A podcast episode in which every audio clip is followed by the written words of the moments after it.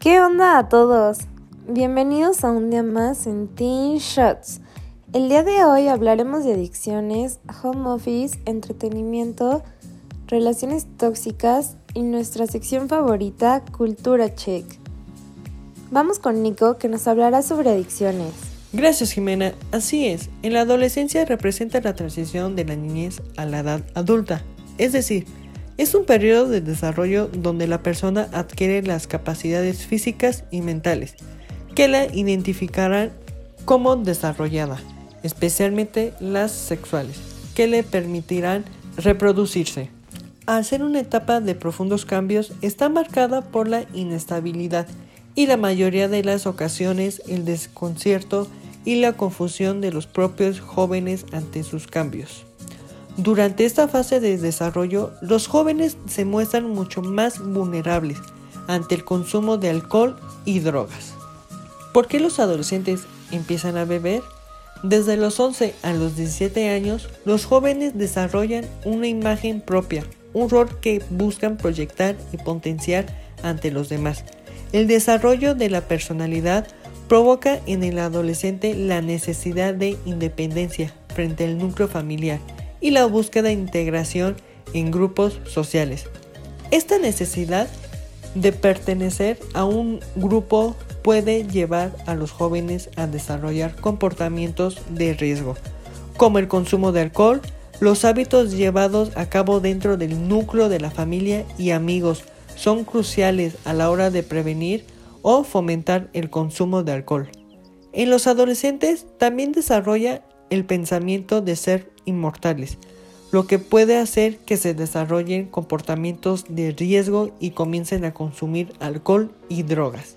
Los adolescentes son más vulnerables al alcohol. Esto se debe que todavía no alcanzan la madurez suficiente tanto físico como mentalmente con los adultos, por lo que no solo se dañarán físicamente, sino que su mentalidad será la más afectada.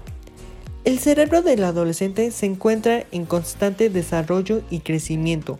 Durante la adolescencia el joven va a adquirir todas las capacidades de razonamiento, planificación, proceso de la información, en general su forma de pensar y actuar. El consumo del alcohol durante esta etapa puede estancar el proceso de dar como resultado un adulto que presente importantes carencias en el pensamiento maduro. El alcohol también perjudica las zonas del cerebro responsables de la memoria y del aprendizaje, que también se encuentran en un desarrollo que dificultan sobremanera y perjudican la capacidad de crear y almacenar recuerdos, la atención y la concentración. Estas habilidades son imprescindibles para el desarrollo de la educación y el aprendizaje, por lo que a la larga su carencia o su desarrollo incompleto pueden traer graves consecuencias. Además de los riesgos para el desarrollo del pensamiento maduro y la capacidad cognitiva, el consumo del alcohol en adolescentes afectan sobremanera a la conducta, lo que pueden provocar el desarrollo de un comportamiento agresivo que dificulte el correcto desarrollo de las relaciones sociales. La Organización Mundial de la Salud, OMS, establece una serie de perjuicios derivados del consumo del alcohol entre los que destacan fomento de las relaciones sexuales sin protección, lo que provoca el contagio de enfermedades de transmisión sexual y otros riesgos como el embarazo no deseado, accidentes de tráfico y tránsito, que representan una de las mayores causas de muerte entre los jóvenes, el desarrollo de la violencia, especialmente la violencia de género. Para prevenir el consumo de alcohol entre los adolescentes es necesario tener en cuenta una serie de medidas con este objeto. Fijar una edad para comprar y consumir alcohol y regular la forma que se promocionan las bebidas alcohólicas Fomentar la relación y el diálogo entre padres y adolescentes. La influencia del núcleo familiar es crucial para que el joven signa unos hábitos saludables y evite el consumo de alcohol. Fomentar mediante el uso de campañas la concienciación acerca de los graves riesgos del consumo de alcohol a cualquier edad, pero especialmente entre los jóvenes. A pesar de que existen medidas, siempre hay riesgo ya que sea mayor o menor forma a la hora de consumirlo. Por lo que nosotros mismos debemos de ser conscientes hasta qué grado es diversión y hasta qué grado es por encajar, demostrar algo o problemas ya sean familiares, de amistad o en general. No hay que olvidar que si la sociedad pueden hacer que tomemos esas acciones para encajar también la misma sociedad, es quien pueda hacer que se cree conciencia de uso para mejorar nuestra calidad de vida. Muchas gracias por escucharnos. No olvide que somos jóvenes y hay que divertirnos, pero también cuidarnos. Volvemos contigo, Jime. Un tema bastante interesante, pero vamos con un poquito de música y regresamos. Esto es Loco Enamorado de Abraham Mateo y Farruko. Te confieso, llevo un rato idealizándote, toda una vida yo buscándote. No sé qué hacer, te ves muy bien, me acercaré. Te confieso que lo mío no es realmente hablar, soy algo tímido como verás. Pero esta vez me te lo diré. Que me tienes como un loco enamorado, baby, la verdad es que tú me gustas demasiado.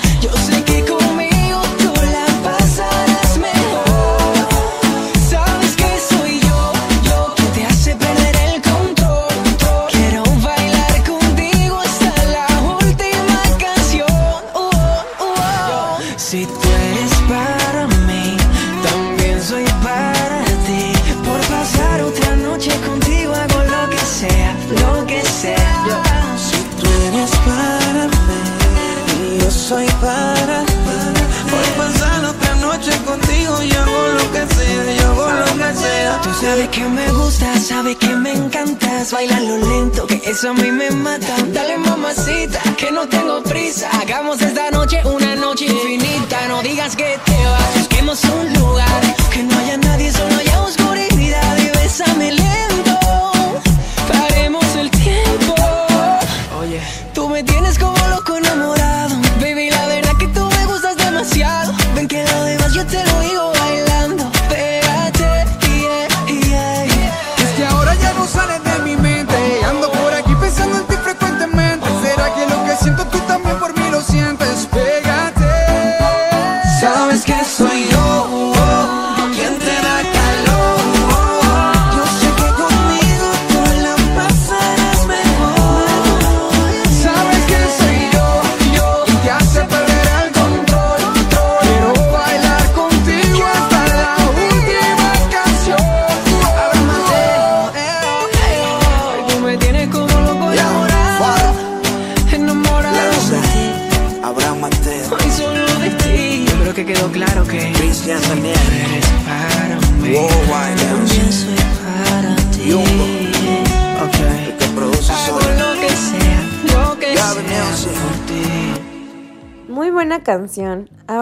con Majo para que nos hable sobre home office.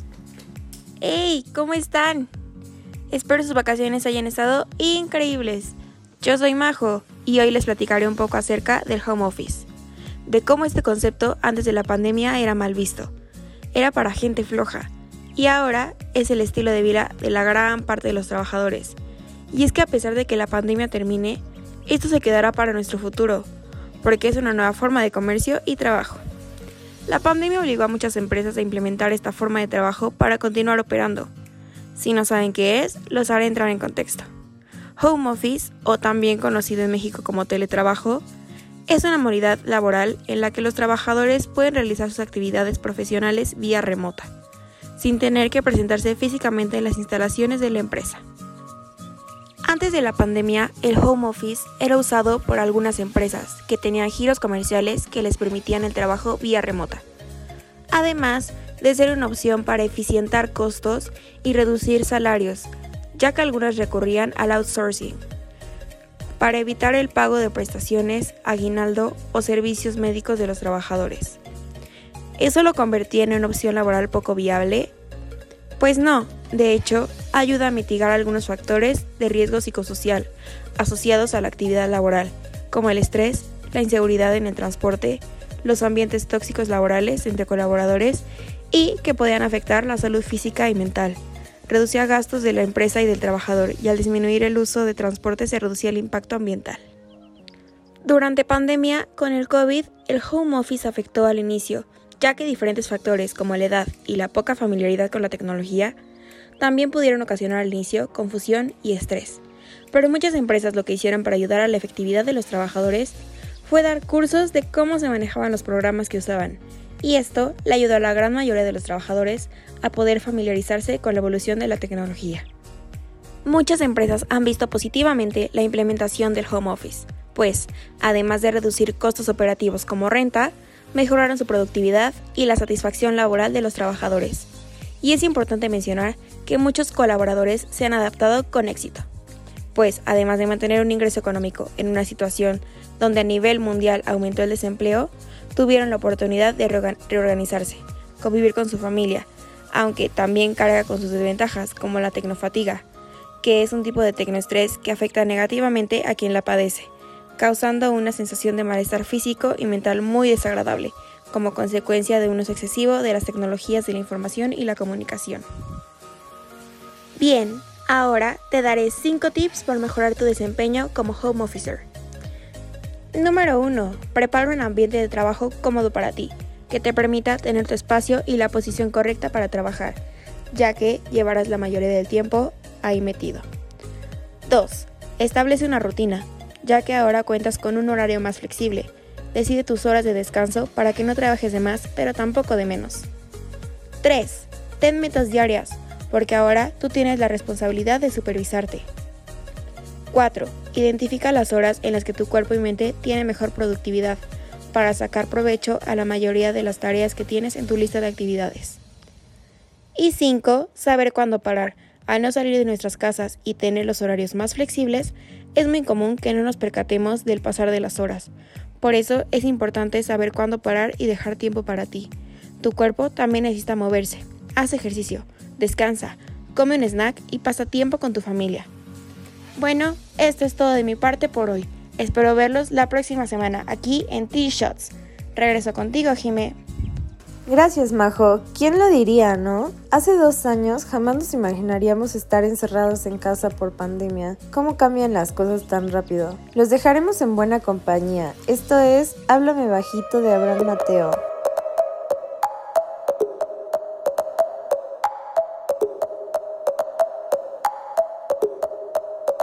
Tu mirada me llama.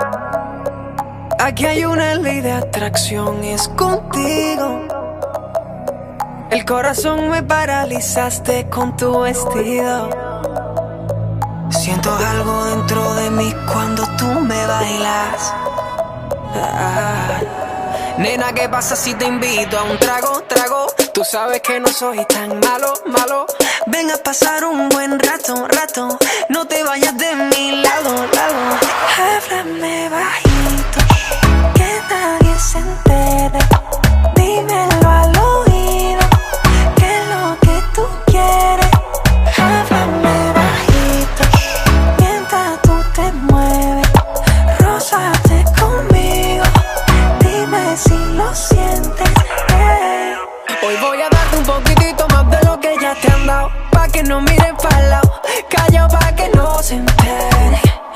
eso a ti no te conviene. Guárdame tu celular como tu amiga por si te agarran en la movida. No sé pa' quién soy aquel que te llamó y te enamoró. Yo contigo no ocupo palabras. eh.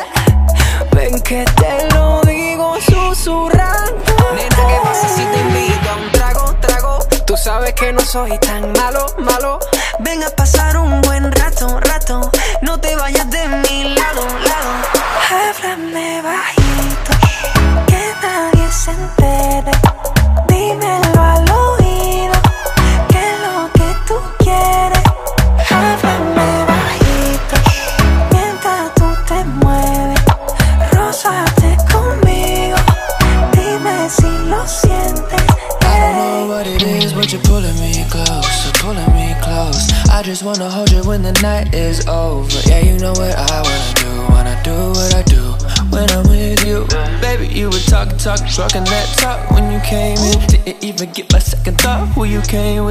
just think it's right that I tell you what's on my mind. You're pulling me closer every time you move like that. I could be the one to give you what you want right back. I'll do whatever you want me to do. I think it's time that we both make a move. And girl, nobody has to have a clue, clue, clue, clue, clue about what we do. Se entere. Dímelo al oído, que es lo que tú quieres. Háblame bajito, mientras tú te mueves. Rózate conmigo, dime si lo sientes. Hey. I tell her talk to me low, so nobody know. Ain't nobody tripping, so me and you think that's it. It's not traditional, it's unconditional and unconventional. I be the perfect mistake of what she was meant to do. She got a friend, I got friends too. We kick it. She come through when she feeling like 50. She know I'm with it, got a different kind of mind frame. I'm not playing, you can read between the lines and hear what I'm not saying. I bet he think he got her own lock. She show not, I mean he better keep the door locked. She so hot, a nigga might just come through. While he at work, what he gon' do? Háblame bajito, que nadie se entere.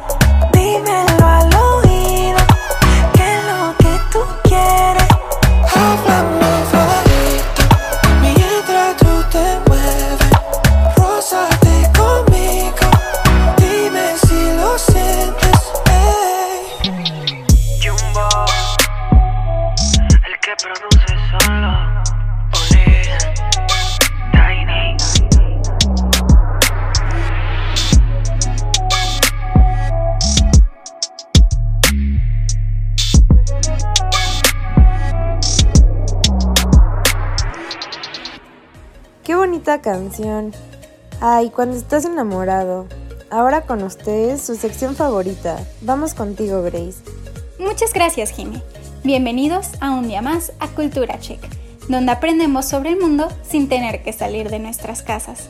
El día de hoy daremos la vuelta hasta Asia, donde veremos sobre un país que conocemos por ser una isla, la cual tiene muchos temblores, son muy ordenados y tienen avances científicos que nos maravillan a más de uno. Veremos algunas de las curiosidades sobre este país. 1. No hay botes de basura. Por más que camines por las calles, no encontrarás dónde tirar tu basura, pero a pesar de eso, no hay basura en la calle. En México, nos quejamos mucho de la falta de botes y por eso echamos la culpa de la suciedad. Pero ahí, la gente guarda su basura hasta llegar a su casa para mantener limpia su ciudad. 2. El ruido. Ellos son muy callados, cuando van en el metro sobre todo. Aunque vaya mucha gente, no hacen casi nada de ruido, pero en los restaurantes son de lo más ruidoso. Sobre todo cuando comen ramen, tienen la costumbre de absorber lo que comen. 3. Ser blanco está de moda. La gente se niega a ser morena, por lo que usan manga larga y guantes para evitar quemarse. Además de que venden cremas y polvo para aclararse. 4. Los tatuajes en general son mal vistos en nuestra sociedad por los estereotipos, pero allá están más que mal vistos. Es algo fatal, algo que está relacionado con la mafia. 5. Antes de que comenzara la pandemia, donde fuera normal que todos usemos cubrebocas, los japoneses, al menor síntoma de tos o estornudos, las llevaban puestas para evitar contagiar a los demás como forma de respeto. 6. Es una de mis favoritas. Respetan las normas al pie de la letra. No importa que sea medianoche y el semáforo esté en rojo y no haya carros ni personas. No cruzan la calle. Algo maravilloso que aquí no se sigue. Aunque usted siga y pasen carros, la gente se cruza como si fuera inmortal. 7. Este no es de mis favoritos. Hacen fila para todo, para entrar a cualquier lugar. Lo que se me hace molesto, ya que con la pandemia también aquí ahora tenemos que hacer fila para todo. En ciertos lugares está bien, pero al menos para otros lugares, como para el súper, es molesto en mi opinión. 8. No puedes hablar por teléfono mientras viajas en tren o autobús a modo de respeto. La única excepción es entre vagones, donde queda un pequeño espacio para poder hablar por teléfono si es necesario, para evitar molestar a los pasajeros. 9. En la calle está prohibido fumar.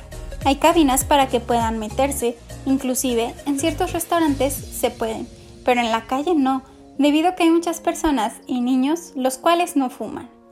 10. Con toda su tecnología que tienen, en varios restaurantes los meseros no van y te toman la orden. Tú puedes agarrar el platillo que quieras y al final te dará un ticket, el cual le darás al mesero para que te traiga tu orden sin necesidad de hablar. 11. La gente se inclina. Entre más inclinación demuestres, más respeto tienes hacia esa persona. En la calle, si te chocan, se inclinan tres veces en forma de disculpa y no importa la edad que tengan, lo hacen sin ningún problema. 12. Cuando pagas, ya sea con dinero o tarjeta, se hace con ambas manos y te regresan tu tarjeta o cambio de la misma manera. 13. Está prohibido dar propina. Es una falta de respeto por lo que es mejor guardarla en tu bolsillo si vas a un restaurante o cualquier lugar donde estés acostumbrado a eso. 14. Evitan decir no. A excepción de casos muy especiales, ellos lo evitan a toda consta, en forma de respeto. 15. Los meses no tienen nombre. En lugar de decir enero, ellos se refieren al mes 1. Y así consecutivamente con cada mes, hasta llegar a diciembre, o mejor dicho, mes 12. 16. En la escuela, los alumnos se deben de organizar para limpiar al finalizar las clases. No cuentan con personal que se encargue de esta tarea. 17. Los japoneses no tienen firma. Usan sellos de caucho hechos con su apellido para hacer oficial algún documento. 18. Dormirse en el trabajo se ve como un acto positivo, que esa persona trabajó mucho y por eso se quedó dormido, mientras que en otro lado es algo que está totalmente prohibido. 19. Tienen zapatos exclusivos para ir al baño. Se colocan afuera de este y se usan cuando vas a entrar. 20. Tienen carreteras musicales. Estas se usan sobre todo como señal para cuando los conductores están durmiendo. Así ellos se pueden enterar de que se están saliendo de su carril. Estas son solo algunas de las curiosidades que contiene este gran país. Sin duda, saber algunas de ellas antes de viajar te puede ayudar para evitar hacer algo que se considere como falta de respeto, y no tan solo con este país. En general, si viajas a cualquier lado, el conocer un poco sobre sus reglas básicas será muy recomendable. Esto ha sido todo por hoy. Espero les haya parecido interesante. Nos vemos en el próximo episodio con más curiosidades alrededor del mundo. Volvemos contigo, Jime. ¡Wow! Son datos muy interesantes. Y eso me recuerda, los dejamos con la siguiente canción, La Curiosidad, de Nelson y Jay Weller. Háblame de ti, como tú estás, quisiera verte. En una foto te vi y me dieron ganas de comerte. Sé que al igual que yo, en el amor no has tenido suerte. Pero me matan las ganas de verte. La curiosidad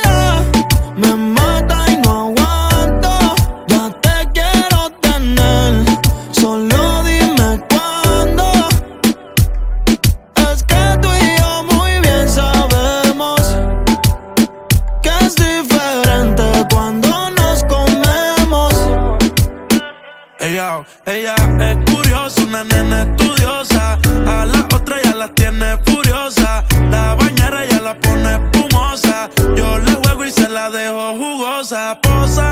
Yo la retrato y le pongo la esposa. Marihuana de flores, ella no quiere rosa. Si no se lo hago en la cabaña, en la carroza. Te ves hermosa, a mí me dio con verte, pero de frente. Yo sé que eres diferente. Yo chequeé su pediente y no tiene antecedentes. Que bien, te ves tu mirada, no miente. Llama si te caliente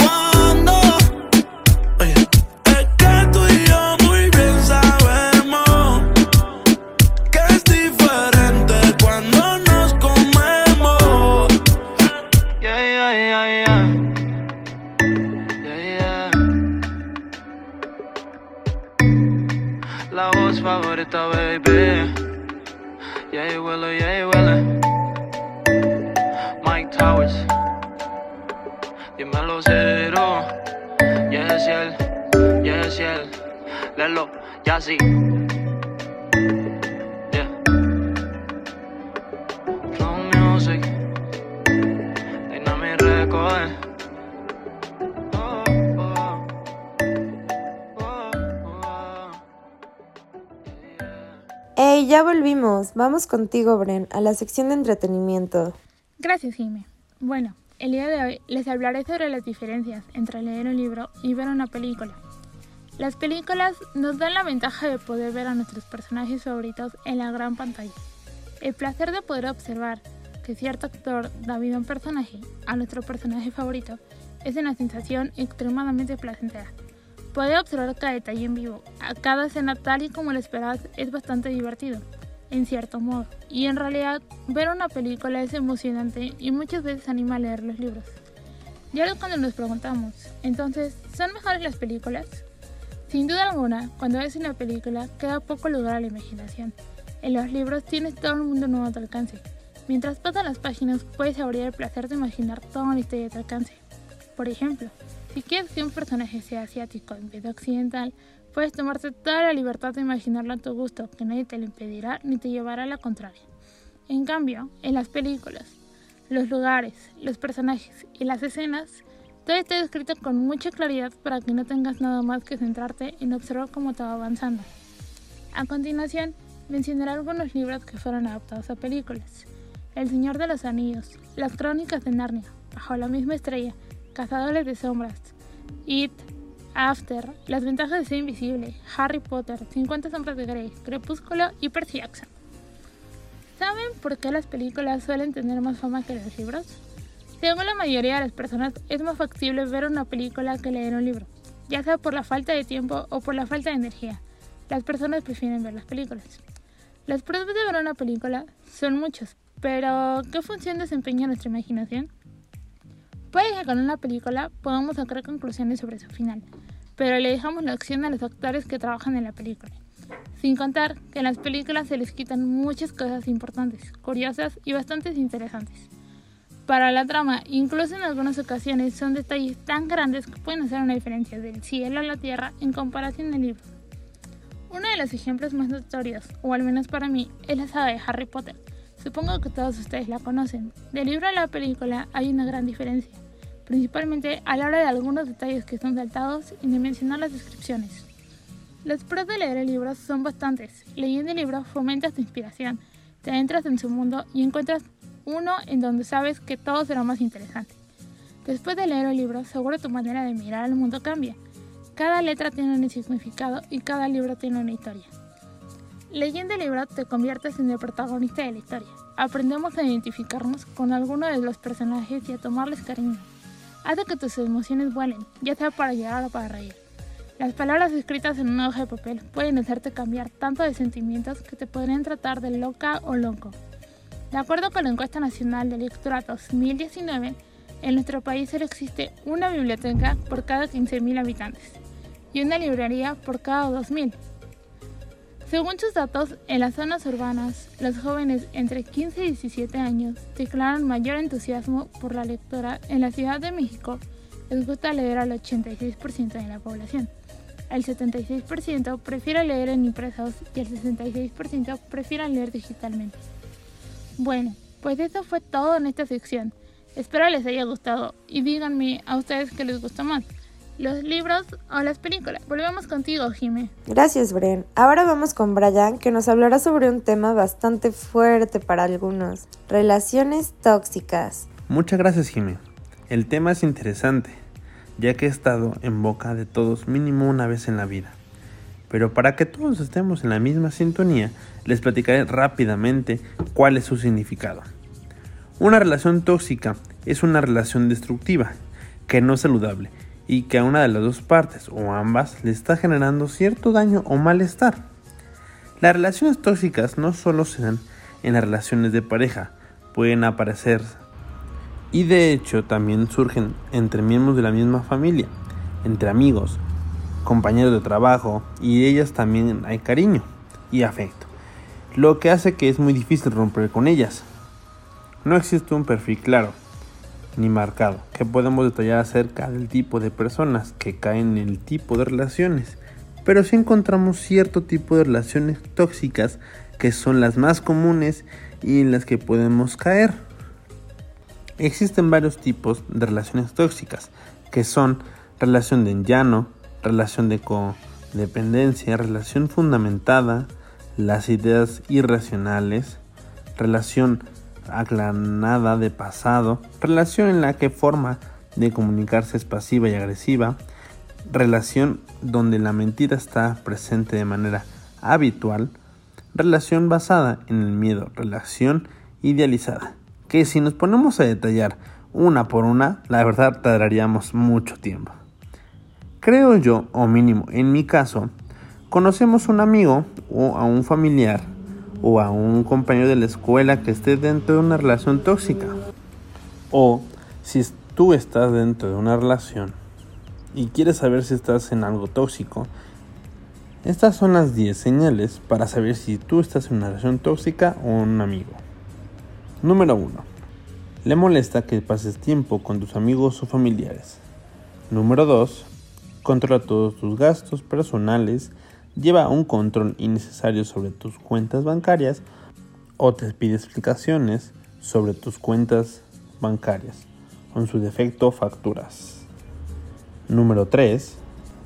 Investiga tus redes sociales y tu teléfono móvil. No respeta tu privacidad. Número 4. Pregunta constantemente por tus horarios y te planifica tu vida sin pedir opinión. Número 5 cuando te hace un favor, exige que le compensas inmediatamente. Número 6. Te menosprecia y te da a entender que sin él o ella no serías nadie ni podrás seguir adelante. Número 7. En reuniones familiares o con amigos evitas emitir tu opinión sobre algo, por miedo a que vuelva a reprenderte o cuestionarte. Número 8. Es habitual que, es el, que use el chantaje emocional contigo si no haces lo que él o ella quiere. Se enfada. Número 9. Notas que cada vez que pasa tiempo contigo o con alguien del, sexo opuesto, tu pareja se molesta en exceso y se pone celoso, obligándote a no ver más a esa persona. Número 10. Y por último, te trata con un exceso de paternalismo y sobreprotección. Ahora, ya que sabiendo toda esta información, ¿Querés estar en una relación tóxica o conoces a alguien? Esto ha sido todo por el día de hoy. Esperamos con el próximo programa y regresamos contigo, Jimé. Gracias. Gracias, Brian. Eso ha sido todo por el día de hoy. Esperemos que les haya gustado mucho. Hasta la próxima semana por Amper Radio.